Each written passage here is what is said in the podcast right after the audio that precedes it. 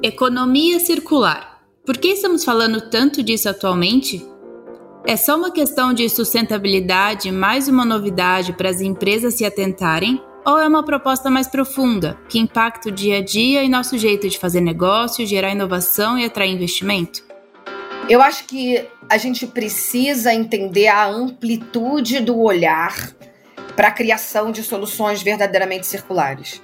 Então a gente está tá dizendo que a gente precisa expandir a fronteira de análise, tanto para o desenvolvimento tecnológico, como para entender o retorno do investimento. Eu sou a Sara Abdo e esse é o Conversas de Impacto, podcast da Vox Capital, gestora especialista em investimento de impacto. Aqui a gente fala sobre a relação entre tecnologia, impacto social e o passo a passo para um mundo regenerado. Hoje o assunto é economia circular. E se você acha que o tema é ambiental demais, é hora de expandir seus horizontes. A economia circular integra indivíduos, o jeito de viver nas cidades e a forma como as pessoas e as empresas acessam e convivem com o meio ambiente e o planeta. Quem está com a gente aqui hoje é a Beatriz Luz, fundadora da Exchange for Change Brasil, uma consultoria que auxilia iniciativas de transição para a economia circular no país. A empresa existe desde 2015 e está presente nos principais fóruns internacionais sobre o tema. A Beatriz, que eu vou chamar de Bia, também é a organizadora do livro Economia Circular Debate Global Aprendizado Brasileiro, que traz 11 exemplos de prática no Brasil e está sendo lançado agora, em fevereiro. Bem-vinda, obrigada por compartilhar seus conhecimentos com a Vox, Bia. Muito obrigado, Sara, pelo convite. É um prazer poder estar aqui conversando diretamente com o mercado de investimento e poder falar um pouquinho da importância de repensar esses investimentos para acelerar a economia circular no Brasil. Bia, quando tudo era mato na economia circular, você já se especializava no tema. Então, começando pelo básico, quais são os três pilares fundamentais, os três pontos fundamentais para a gente entender o que é economia circular e também para a gente entender que mudanças ela representa em relação ao modelo tido como, como convencional, que é o que a gente chama de economia linear. Bom, é, obrigada, Sara, pela pergunta. Eu acho que a gente já pode começar logo compartilhando aqui com vocês os três grandes aprendizados né, que a gente teve nesse processo de trabalhar a economia circular no mercado brasileiro. E o primeiro passo é entender que a tecnologia é somente uma parte da equação. A gente precisa visualizar a tecnologia como um viabilizador de soluções circulares mas não só um instrumento é, é, que vai trazer a solução. A gente precisa ter a demanda do mercado, a gente precisa ter a visão sistêmica. O segundo ponto-chave que a gente sempre fala é explorar as oportunidades entre diferentes cadeias produtivas. Então, é o que a gente chama de conexões inusitadas, esse trabalho de ecossistema né, e a construção integrada. Ninguém faz economia circular sozinho, não é uma empresa, é, o governo ou a sociedade que tem um papel único. A gente tem que trabalhar o ecossistema. Então, tem sempre o papel daquele facilitador que vai unir todos esses atores e trazer a indústria, trazer o agronegócio, a construção, variados setores, porque o desafio de um setor pode estar no outro setor. E o terceiro ponto-chave é que a gente precisa de um novo arranjo geopolítico de investimento e comportamento. Então, a gente fala que a economia circular traz uma reflexão sobre novas regras, novos valores a gente está olhando para um novo equilíbrio econômico. Então, é muito bom poder falar aqui com o mercado de investimento, que vai trazer aí é, é, muitas formas de repensar o investimento para trazer essas soluções verdadeiramente circulares para o mercado brasileiro. É, a gente consegue levantar alguns exemplos, de preferência no Brasil, mas se tiver lá fora, tudo bem também, de o que é uma economia circular, uma solução de economia circular na prática? Sim, eu acho que é, é possível sim, já ver isso acontecendo no nosso país. E, e eu acho que a gente precisa trazer essa materialidade, essa inspiração e cases, e por isso que a gente desenvolveu aí um livro agora, que a gente traz 11 cases. Mas eu vou trazer um, um, um explorar um, um, um, case muito prático que a gente observou junto ao nosso parceiro ITC Bio, lá de Recife. Então, eles estavam desenvolvendo uma tecnologia, Sara, de como extrair um princípio ativo, um insumo do caroço da manga. A gente tentando entender a cadeia produtiva da manga, a gente observou que muitas vezes 40% da manga fica no solo, porque ela não foi coletada, ela caiu, e é então deixa de ser um desperdício, né? Que ficou ali perdido no solo. E é, o ITC Bio, então, traz um olhar de que você pode produzir nanocelulose, que é um mercado de 783 milhões de dólares até 2025, através do caroço da manga. E essa nanocelulose pode ser oportunidade para variados setores, como, por exemplo, cosmético, farmacêutico, aeroespacial. Então, como que a gente pode desenvolver esse insumo através de um mindset circular? É trazendo junto o produtor de manga, o, produ o, o produtor de cosmético ou farmacêutico para desenvolver essa solução de forma integrada, compartilhando riscos e compartilhando investimentos. Porque aí a gente já vai ter não só o desenvolvimento da tecnologia, mas o mercado comprador. É o market pool que a gente fala que é extremamente importante para começar o desenvolvimento de uma solução e não o push. Então é aí que a gente pensa em, em, nessa integração da cadeia, em novos formatos de investimento e repensar papéis e uma nova abordagem para desenvolvimento de soluções. Peraí, deixa eu ver se eu entendi então. Nesse caso da manga, é, do caroço da manga, melhor dizendo, você tem a tecnologia que é entender que esse que o caroço da manga meu, é que tem que ter um, um, uma pesquisa tecnológica brutal aí, né? Então de novo, é você está mostrando que de fato a tecnologia está ali importando, mas não é só ela. Você tem que ter a, a combinação com os outros setores e entender exatamente para que mercado você vai. É, é isso. Esse exemplo é a prova dos, dos, três, dos três eixos, dos três pilares que você falou. É exatamente. Para você criar uma cadeia reversa de fornecimento de um insumo com uma base natural, você precisa pensar toda essa logística. Você precisa pensar como que você vai tirar o caroço da manga da manga que ficou no solo. Então não é só pegar e dizer, olha, eu consigo extrair esse insumo do caroço e ele vale, né, ele tem um valor para o mercado de nanocelulose de 783 milhões de dólares. Mas qual é o custo e o investimento e os parceiros que você precisa para transformar então essa cadeia?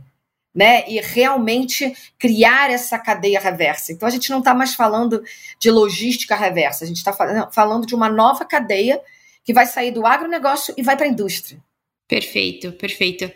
Já essa resposta acabou indo para a próxima pergunta que eu tinha planejado aqui, que é que além de sustentabilidade, SG, meio ambiente, é, a tecnologia também não sai da pauta dos negócios.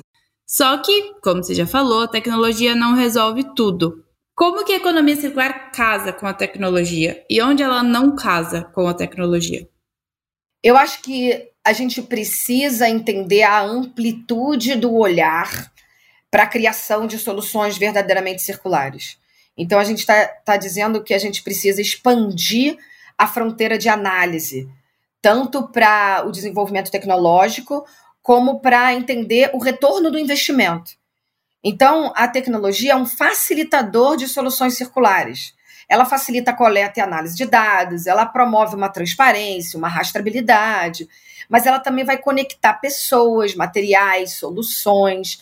Então, não adianta a gente falar só que a gente tem um aplicativo de blockchain que vai trazer toda a rastreabilidade se todos aqueles atores não estão conectados. Se eu não entender o valor residual daquele resíduo para uma nova cadeia, porque senão eu não vou criar essas novas cadeias da economia circular.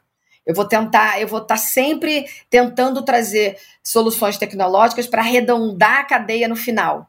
E eu tenho que pensar tudo de forma integrada.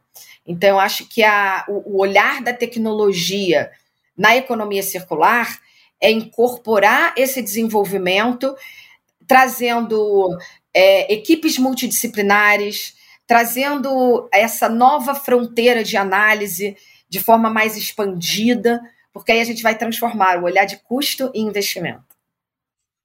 E isso acaba permitindo também entender exatamente qual é o impacto social ou socioambiental que você está gerando, né? Em vez de olhar com essa cabecinha de qual é o produto da tecnologia, é ter a tecnologia a serviço de algo, não é? Exatamente, eu acho que é começar com o olhar de mercado. Então você começa lá no final, qual é o valor né, residual que uma cadeia pode criar para que o passivo, de repente, ou resíduo de uma cadeia possa entrar numa outra cadeia como matéria-prima. Então, existe um termo que a gente está trabalhando muito que é isso. Como é que eu desenho o meu processo produtivo já pensando no primeiro uso e no segundo uso né, de, de tanto o meu produto como os subprodutos ou coprodutos que vão estar sendo gerados naquela cadeia produtiva. Bem nessa linha desse, desse, desse tópico que a gente estava falando agora, eu quero falar um pouquinho mais sobre geração de valor e investimento. É, a gente já, já tangenciou esse, esse assunto nessa breve conversa aqui, mas afinal, qual que é o papel do mercado financeiro e cada vez mais do investimento de impacto no estímulo e no avanço da economia circular. É, e eu queria falar um pouquinho sobre o que, que precisa entrar na análise do ativo. A gente a gente estava conversando antes, tem essa questão que não é investir em uma empresa de economia circular, é investir tem que entender qual que é o ecossistema daquela empresa e aí você vai combinando investimentos. Então, o que, que muda numa análise? O que, que deveria mudar ou está mudando já? É eu acho que a gente tem que é, expandir o horizonte temporal e o horizonte geográfico da solução. Então, a gente não está trazendo mais uma solução para uma dor da cadeia. A gente aprendeu que numa cadeia produtiva são várias dores e a gente precisa trazer a solução de forma a integrar é, todas essas dores. Então, por exemplo, Sara, se a gente trouxer a cadeia de energia renovável, né? A gente olha investimento de impacto em placas solares, em plantas solares, porque é uma energia de, de baixo carbono. Mas será que o investidor de impacto está pensando e está analisando o design daquela placa solar? O que, que vai acontecer com aquela placa solar se ela quebrar? Será que tem um ator naquele ecossistema capacitado e disponibilizado ali para consertar aquela placa? Será que aquela placa foi desenhada para ser modular, para ser reaproveitada? Então, essa expansão das fronteiras de análise, eu costumo dizer que são novas perguntas. Então, o investidor de impacto ele tem um papel até mesmo de trazer essas novas perguntas para o empreendedor né? Porque senão a gente vai estar tá transferindo o problema de um lugar para o outro, né? Num espaço geográfico e num espaço temporal. A gente vai financiar a energia renovável, mas vai ter depois um problema que a gente não sabe o que fazer com toda aquela infraestrutura que a gente criou. Então a gente precisa é, ter um olhar mais ampliado na tomada de decisão. É um pouquinho desse problema que a gente está tendo na indústria de carro elétrico em relação à bateria? Eu acho que sim. Eu acho que eu costumo dizer que a gente tem que saber fazer as, as perguntas e até o fim. A gente está vivendo numa sociedade tão agitada, tão rápida, que a gente faz uma, duas, três perguntas e a gente acha que já chegou na solução. Né? Então vamos ter paciência, vamos ter uma análise crítica, vamos ter um cuidado maior na hora de, de, da tomada de decisão. Então, não adianta eu ter uma, um, os critérios limitados de análise. Então, a gente precisa pensar na solução e no retorno do investimento, por exemplo, da energia, do formato de energia, mas também tudo que está atrelado na infraestrutura né, que vai dar origem àquela energia. Mesma coisa do carro. O que, que vai acontecer né, com o design do carro? Né? Será que eu tenho também toda uma infraestrutura de suprimento de energia para mover aquele carro? Né? O que, que eu preciso fazer? Então, não é análise do carro em si, é análise do carro, do fornecimento e do impacto daquele fornecimento. E, além disso, o impacto da outra cadeia que eu vou estar substituindo se eu investir nessa nova cadeia. Eu tenho que olhar também para essa outra cadeia, trazê-los como parceiros. Bia, nessas. Bem, você tem uma empresa de consultoria e com esse tanto de provocações que você está falando, eu estou ouvindo aqui, eu fico me perguntando, mas será que não é uma sensação de impotência quando começa a fazer todas essas perguntas? O que, que as empresas, ou os interessados, ou os atores que podem levar a economia circular adiante, não dá um, um bug assim? Tipo, como que você está vendo essa história evoluir nas conversas? De onde vem a solução? Porque são muitas perguntas que Sabe, tem que olhar tanta coisa que você fala, meu, qual é o foco disso aqui? Como é que tá isso? Não, é muito interessante essa sua pergunta, porque eu acho que a grande resposta do como fazer é trabalhar em ecossistemas de impacto. Então, a gente já falou de tecnologia, que a solução não é pontual, a solução é integrada. Então, a gente está vendo a tendência no mercado internacional de reunir empresas pequenas, médias, grandes, para trabalhar junto essas soluções. Porque a resposta não está em só uma empresa. É exatamente esse ponto. Uma empresa não tem condição né, de endereçar todos esses pontos. Né? Uma área do negócio não vai conseguir endereçar todos esses pontos. Então, parece que a solução demora um pouco para ser elaborada, para ser desenvolvida, porque você tem que reunir todos esses atores mas depois que você conseguiu reunir o comprometimento de todos esses atores, a solução vem bem mais rápida, porque você tem várias pessoas comprometidas ali a querer fazer aquela solução dar certo. Então, são esses ecossistemas, esses ambientes multidisciplinares que estão sendo desenvolvidos para criar essas soluções. Então, é muito o papel do facilitador de ver e identificar essas conexões inusitadas. Às vezes, uma empresa sozinha não consegue ver né, aquela inteligência coletiva que vai ser gerada com todo mundo trabalhando junto. Quem que é esse facilitador? Um exemplo. Esse facilitador é aquele ator que tem a capacidade de ter uma visão inspiradora, mas ao mesmo tempo pragmática para convencer todos esses atores para se reunirem e construírem essa solução que ainda não existe, que ainda não tem uma, uma métrica, um resultado, um indicador. Então, tem um termo, inclusive, que a Europa está usando, que é o Transition Broker, que traz muita similaridade ao mercado financeiro.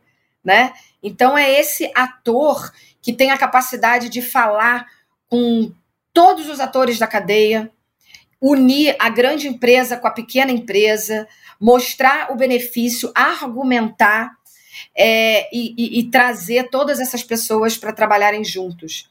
E isso é um pouco do papel que eu faço, sabe, Sara, com, com, o Hub de Economia Circular. E toda essa experiência desses cinco, seis anos de trabalho, a gente viu que a gente não ia trazer uma solução para uma empresa. Todos os projetos que eu comecei a fazer com grandes empresas, as, as minhas recomendações eram: fala com o seu fornecedor, traz o cliente para a mesa, traz a outra área. Então, vamos trabalhar junto. Então, eu comecei a ver que eu tinha esse papel de juntar. Né? Então, a solução, às vezes, pode estar dentro da empresa, mas não numa área só, em várias áreas. Então, acho que essa que é a grande mensagem de como implementar, né? de como fazer. É isso que você chama de ação em cadeia, né? Ou, ou, essa, ou esse termo ação em cadeia é, vai um pouco além disso? Você gostaria de complementar? Ou é exatamente isso? É, um pouco disso. Eu acho que no, no, no Hub a gente construiu o que a gente chama de é, modelo de, de construção integrada, que são sete passos, que o primeiro é entender esse mindset ampliado.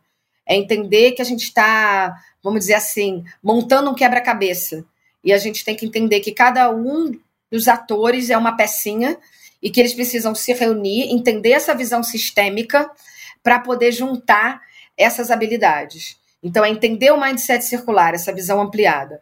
O segundo, a segunda etapa é essa governança, que é diferente da governança tradicional, porque para criar uma solução circular, a gente, na, na verdade, está redesenhando papéis e funções e está integrando dois ou três atores para trabalhar numa mesma função. Então, essa é a governança circular e que precisa ter, então, esse ecossistema, que a gente fala que nesse ecossistema a gente cria também relações de confiança. As empresas só começam a se abrir, começam a disponibilizar dados se elas têm essa, essa sensação de que tudo que vai ser compartilhado ali vai ser beneficiado por todos. E o segundo ponto, então, é o desenho da solução. Então, é uma, uma inteligência coletiva que precisa ser gerada e que a empresa não vai ter isso individualmente, por mais que ela pesquise, por mais que ela estude. Então, é por isso que a gente provoca essa solução integrada, essa reação em cadeia, esse trabalho de, de, de falar com diversas áreas e, e, e além da sua cadeia produtiva. Tá bem claro que é um. É bem desafiador, só que eu queria ouvir de uma mega especialista quais são os maiores obstáculos, porque parece que são vários, mas assim, de novo, qual é, qual é o maior, o, o top 3 dos desafios e pensando aqui na ótica do empreendedor e do investidor, ou talvez até de um banco que está considerando né, crédito. Qual é o desafio que esse cara precisa começar? Tipo, se ele quer aprender como lidar com uma economia circular, por onde começa é, o que, que, ele tem que aprender primeiro? Quais os desafios maiores que esse, cara vai enfrentar? Eu acho que todo mundo procura nessa pergunta uma resposta assim, é, precisa de investimento, é por isso que a gente não faz, né? Precisa de uma política pública, né? Não consigo fazer sozinho, sem um incentivo.